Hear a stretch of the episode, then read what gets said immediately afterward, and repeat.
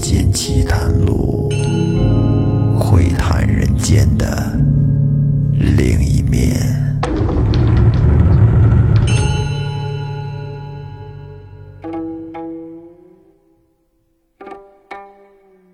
这里是民间奇谈录，我是老岳。咱们这期接着说《聊斋志异·凤仙》下期。在上一期，咱们说到刘赤水认识了一个女朋友凤仙，但是没过多长时间，凤仙就告辞了刘赤水，说全家要去远行，哎，黯然离去。刘赤水这一等就是两年。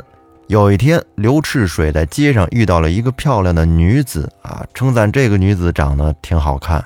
结果他后面还跟着一个公子，这一聊才知道，这个男的就是胡狼，那个漂亮姑娘就是凤仙的大姐八仙。胡狼跟刘赤水说，他岳父一家又搬回来了，他正准备去省亲，问刘赤水要不要一块去。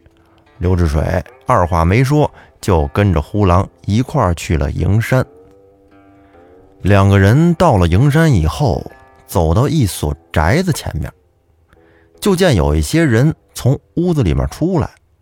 有人喊道：“哟，这不是刘官人吗？您也一块儿来了？”“是是是，来看望一下老泰山，顺便看一看凤仙。”这胡刘二人走进门去，拜见过岳父岳母。这会儿，只见屋里边已经有一位后生先坐在那儿了。只见他服饰新美，很引人注目。这是谁呀？老泰山介绍说，这位就是富川姓丁的女婿。哦，原来是凤仙的二姐水仙的男朋友。刘赤水过去打了个招呼。你好，你好啊！幸会，幸会，久仰，久仰，久闻大名，今日得见仁兄，果然是气质非凡啊！不敢当，不敢当。我说你们仨就别客气了，一块坐吧。这老泰山招呼大家落座，叫人摆上了丰盛的酒席，大家在一块儿是吃吃喝喝，有说有笑，相互处的还很融洽。老太爷今天也高兴。看着这仨女婿，个顶个的仪表堂堂，便笑道：“今天这三个女婿都到了，真是个难得的机会呀！你看咱们这席间也没有外人，可叫女儿们都来入席，咱们一家子来个大团圆。”刘赤水一听，心里边一喜，这两年不见的凤仙，终于要出现在自己面前了。于是他便伸长了脖子，朝着内室的门里头看。不一会儿，只见天仙般的三姐妹嬉笑着推搡着出来了。老太爷叫他们各自坐在各自的夫婿身边。大姐八仙见了刘赤水，哎，还跟他开玩笑，说话嘲弄他；而凤仙呢，则用一双水汪汪、含情脉脉的大眼睛盯着他。再看二姐水仙，她的容貌呢，比姐姐妹妹们稍次一点点，但是性情也更加的稳重文静，饮酒很克制。这满座之人大团圆，谈的热热闹闹的，只有水仙轻抚酒杯，微微的含笑在那儿倾听着，也不说什么话。席间是觥筹交错。一家人谈笑打趣，十分的快乐。待酒至半酣的时候，刘赤水见茶几上备有几样乐器，他便伸手取过了玉笛来，请求吹奏一曲，为老泰山祝福。您看这女婿多会来事儿啊！这会儿老岳父说：“且慢，咱们这桌会乐器的可不少啊。”不如大家一起合奏一曲怎么样？于是便命席间会乐器的人各从上面取一件，大家一块合奏个曲子。然后大家便都起身，争着去拿乐器。这里边呢，只有丁官人和凤仙坐在那儿不动。大姐八仙就说：“丁郎不会，倒还有情可原。”哼，凤仙妹妹难道是手指不灵的人？说完，便从里边捡出了一副拍板，丢在了凤仙的怀里，叫她为大家打节奏。老太爷看了这情景，自然是高兴极了，说道：“一家人之乐是最乐之事，儿辈都是能歌善舞之人，还不快各尽所长，尽情的歌舞？”于是大家便吹管拨弦，给老太爷演奏了一个祝福的曲子。一曲完毕，八仙喘了口气儿，站起身来，拉住水仙说。凤仙妹妹从来不轻易展露她的金玉之声，不敢劳动他。那你我二人，咱们唱一曲《洛妃》吧。说完，二人是载歌载舞，令老父母和众女婿看得都入了神。但是这里边只有凤仙显得略有些心事。这时候，只见丫鬟手里托着一个金子做的盘子。哎，盘子上呢装了一盘的水果，送进来给大家吃。大家一看，哎呦，这一盘真是新鲜了，竟然没有一样能叫出名来，全都是名贵的进口水果。老太爷说：“这是从真腊国带来的，叫什么甜婆罗？咱们不知道他说的是不是那种甜菠萝。”说着。老太爷就捧起了几枚果子，送到了丁官人面前。但是这凤仙看在眼里，心里有些不悦，嘟囔说：“都是女婿，难道您也嫌贫爱富不成？”老太爷听了，笑了笑，也没说什么。大姐八仙听见自己妹妹这么说，心里也有点不痛快，便说。阿爹因为丁郎是个外县人，所以当他是客呢。洛润长幼，该你姐姐我不平才是呢。难道只有你有个了不起的女婿不成？凤仙听了更加不开心，便一赌气脱去了盛装，把鼓板扔给了丫鬟，自己也轻舒歌喉唱了一出，唱的是声泪俱下啊，这唱歌还挺投入。唱完以后，凤仙便拂袖而去。他这一弄，可就有点扫兴。本来都开开心心的，是吧？弄整这一出，弄得一家人都很不高兴。大姐八仙恨恨地说：“哼，这妮子呀，真是管不了她。这任性劲儿还和小时候一样，都这么大了，也不见点长进。”说完，便追了出去。这会儿，刘赤水跟这坐着，觉得略显尴尬。毕竟是自己的女朋友，但是自己却插不上话，而且这一晚上跟凤仙一句话还没说上呢，这弄得自己还臊了一大红脸。现在这氛围又这么冷，于是便起身作了个揖，和大家告辞回家了。刘赤水这离开了老丈人家，一路走。就在他走到半路上，哎，却看见凤仙正坐在路边呢。赤水很诧异，哎，你你不是回屋了吗？怎么走得这么快？这会儿凤仙叫刘赤水坐在他身边，然后神情黯然地跟他说：“郎君，你一个大丈夫，难道就不能为心上人争口气吗？”凤仙这句话呀，给刘赤水说的有点懵。啊，争口气？就刚才在酒桌上这情况，我不能跟你大姐动手啊，那让老岳父看见什么样子呀？更何况，就算真动手，我也不一定打得过他。凤仙打断他说：“哎呀，我说的不是这个意思。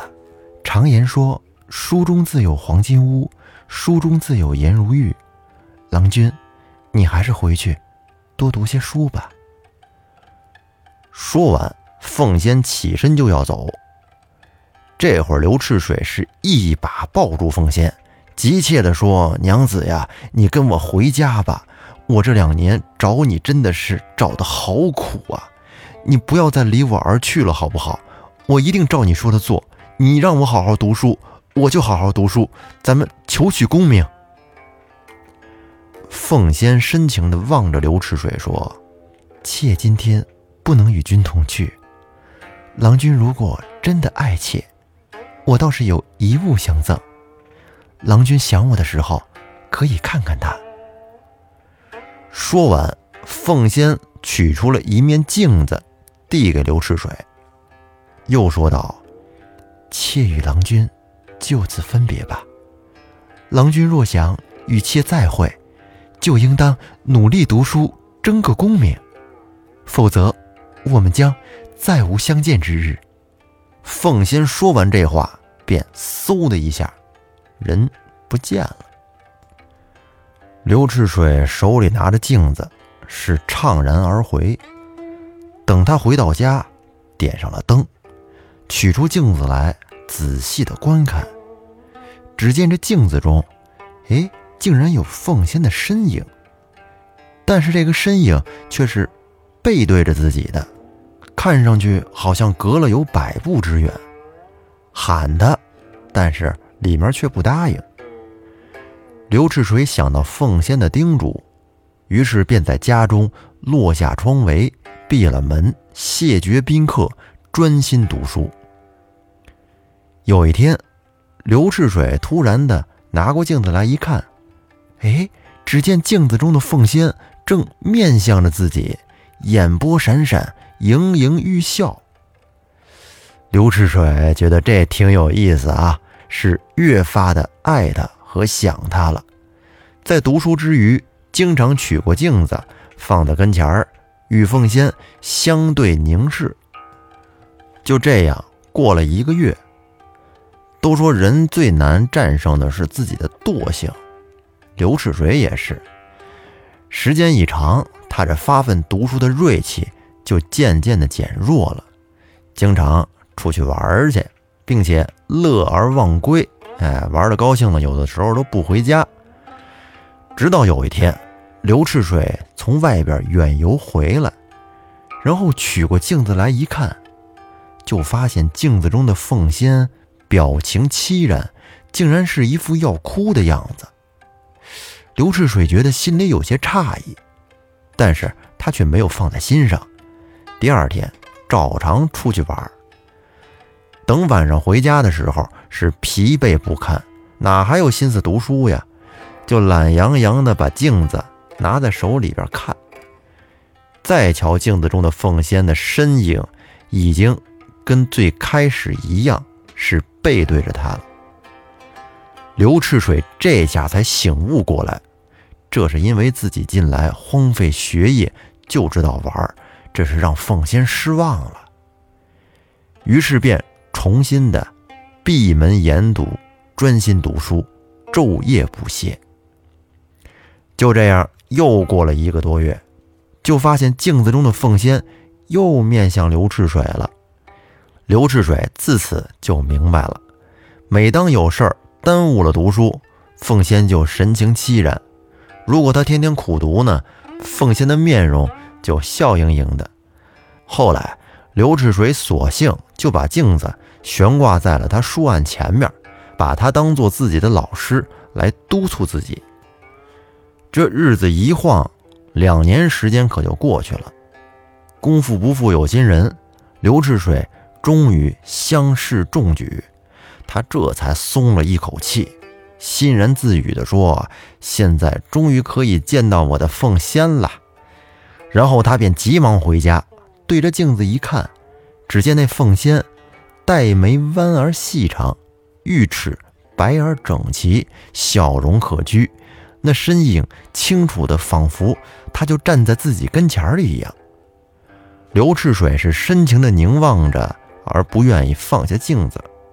然而，忽然就见镜中的凤仙娇然一笑的说：“人家说影里情郎，画中爱宠，我们今天可就是呢。”哎。这是哪儿说话呀？你不知道你镜子上有个摄像头吗？别闹啊！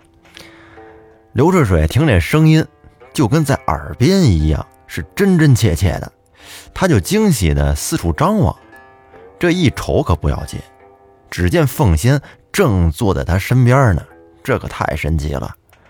夫妻二人是紧紧的拥抱，哎，倾诉别后的相思之情。刘志水握着凤仙的手，问他这两年来的情况啊，你是怎么过的呀？有没有想我呀？凤仙说啊，我在镜子里面用摄像头，没事天天就看着你呢，呃，监控。凤仙说，妾自从那日与郎君分别以后，便没有回过家，独自隐居在岩洞里边。忍受着与郎君分别的痛苦。刘志水望着凤仙，哎呀，娘子啊，为我真是一片苦心呐！这狐仙中竟然也有这样明理的女子，竟然不比人差半分。从此以后呢，刘赤水是越来越敬爱凤仙。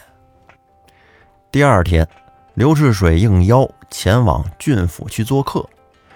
凤仙也想跟他一块儿去啊，说相公您带我一块儿去吧，我也想出去跟你一块儿见见世面，透透气。刘志水吧有些顾虑，觉得是不太合适啊，别人也不知道咱俩的关系，这突然冒出一个女子来，那好说不好听。不过去也可以，哎，咱俩呀坐一辆车，到时候你也别下来，就跟车里待着就行了。好，凤仙答应了刘赤水，两个人便同乘一辆车。这一路上也没有人知道。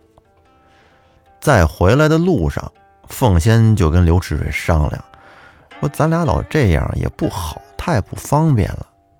要不然这样吧，回到家，你就假称在郡里娶了个夫人，这样一来说得过去，二来也不会有人细查。”于是二人回到家，凤仙便开始以新夫人的身份应酬客人，料理家事。来的人们都惊叹刘赤水的这新夫人真是太美丽了，美艳无比。但是却没有一个人知道她是狐仙变化的。又过了一段时间，刘赤水前往富川县去拜访一个老朋友。很巧的是。在那儿竟然遇到了二姐夫丁官人，两个人毕竟之前见过啊，在老泰山那儿一块儿吃过饭啊，一单挑，丁官人就邀请单挑到他们家盛情款待。刘赤水开始还有点疑心，他琢磨着丁官人是不是也是狐狸精一类的呀？等到了丁官人他们家，细细问来才知道。丁家是富川县有名的大富商。丁官人他也知道刘赤水的心思，便告诉了他自己和二姐水仙相识的经过，说是在几年前有一天，丁官人因为一些事儿回家晚了一些，跟路上就遇到水仙了。丁官人见这女子太美了啊，美的都不正常，不由得非常心动。便放慢了车速，多打量了她几眼。哎，没想到的是，这个女子竟然提出愿意跟他一块儿走。丁官人是大喜过望，立刻搀扶着美人上车，两个人一块儿回家，从此就同床共枕了。后来，丁官人就发现这水仙有点不太正常，一般人出入他得走门呢。但是水仙不，他老是从门缝里边进进出出的，啊，他进屋来，这门竟然都纹丝不动的关着，他这才悟出来，原来水仙是狐狸精变化的。而水仙对此也不隐瞒，说：“郎君你别见怪，妾因为见郎君诚实忠厚，故愿意以身相托，绝无害人之意。”这丁官人也是非常宠爱他，以后竟然一直没有再娶。刘赤水听了丁官人的诉说，就感慨道：“哎，二哥，咱管他是人是狐啊，有这么好的姻缘，知足吧。”后来，刘赤水从富川回来以后，租了一处大房子住，派人把房子打扫得干干净净。但是唯一觉得有点不可信的地方，就是现在没有钱能把房子装饰的漂漂亮亮的。等以后多挣钱再说吧。但是说起来也怪，就在第二天早晨，刘赤水踱步到那处新房子的时候，却发现房内一应装饰和陈设全部都备齐了，整个屋子是焕然一新，耀人眼目。刘赤水一想就明白了，这肯定是凤仙的小把戏呀。又过了几天，岳父家。亲戚朋友一共三十多口子人，带着喜礼相继来他们家庆祝，是车来马去，塞满街巷。刘赤水是亲自走出去拜迎老岳父及胡丁二位姐夫入客舍，凤仙呢则迎老母和两位姐姐入内室。八仙说：“你个小妮子呀，如今大喜了，还怨姐姐这媒人不？”凤仙假装生气地说：“还说呢，都是你风流，倒拿我去搪塞，我这还没和你算账呢。”这会儿水仙微笑着说：“妹妹，你也该知足了，得了这样的好女婿，你还怨大姐呀？”这三姐妹是有说有笑，又恢复了从前的欢乐。到了第二天，竟然都舍不得分别了。是老父老母多次的催促，八仙和水仙才与各自的官人一起回家。等到第二年春天，刘赤水进士及第，凤仙自然是更高兴，便伴随郎君勤勉为官。刘赤水一直都很钟爱凤仙，也没有再娶别的女人为妻。到后来，他封了郎官。遵从凤仙的意愿，这才纳了一个小妾，最后生了两个儿子。那么讲到这儿，咱们这篇凤仙就到此结束。感谢您的收听，我们下期再见。